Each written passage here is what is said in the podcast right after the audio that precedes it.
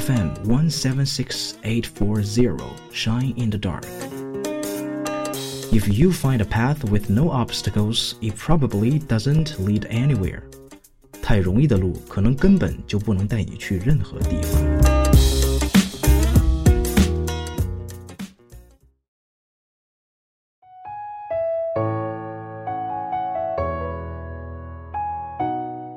Clear your mental space. Think about the last time you felt a negative emotion like stress, anger, or frustration. What was going through your mind as you were going through that negativity? Was your mind cluttered with thoughts, or was it paralyzed, unable to think? The next time you find yourself in the middle of the very little stress time, or you feel angry or frustrated, stop. Yes, that's right, stop. Whatever you're doing, stop and sit for one minute. While you are sitting there, completely immerse yourself in the negative emotion. Allow that emotion to consume you. Allow yourself one minute to truly feel that emotion. Don't cheat yourself here.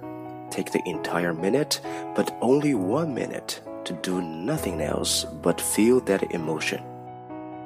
When the minute is over, ask yourself Am I willing to keep holding onto this negative emotion as I go through the rest of the day? Once you've allowed yourself to be totally immersed in the emotion and really feel it, you will be surprised to find that the emotion clears rather quickly. If you feel you need to hold on to the emotion for a little longer, that is okay. Allow yourself another minute to feel the emotion. When you feel you've had enough of the emotion, ask yourself if you are willing to carry that negativity with you for the rest of the day. If not, take a deep breath. As you exhale, release all that negativity with your breath. This exercise seems simple, almost too simple, but it is very effective. By allowing the negative emotion the space to be truly felt, you are dealing with the emotion rather than stuffing it down and trying not to feel it. You are actually taking away the power of the emotion by giving it the space and attention it needs. When you immerse yourself in the emotion and realize that it is only emotion, it loses its control. You can clear your head and proceed with your task. Try it. Next time you're in the middle of the negative emotion, give yourself the space to feel the emotion and see what happens. Keep a piece of paper with you that says the following Stop, immerse for one minute. Do I want to keep this negativity? Breathe deep, exhale, release, move on. This will remind you of the steps to the process.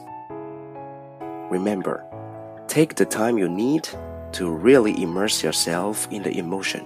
Then, what you feel, you felt it enough. Release it, really let go of it. You will be surprised at how quickly you can move on from a negative situation and get to what you really want to do.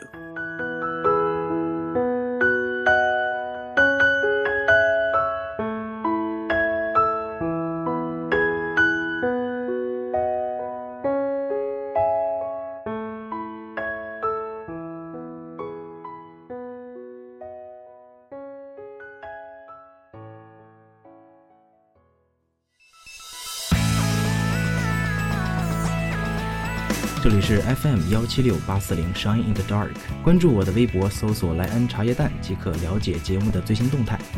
如果您想在今后的节目中听到哪些内容，或者是有什么想和大家一起分享的，都可以给我私信留言。蛋司机，感谢大家的关注和收听。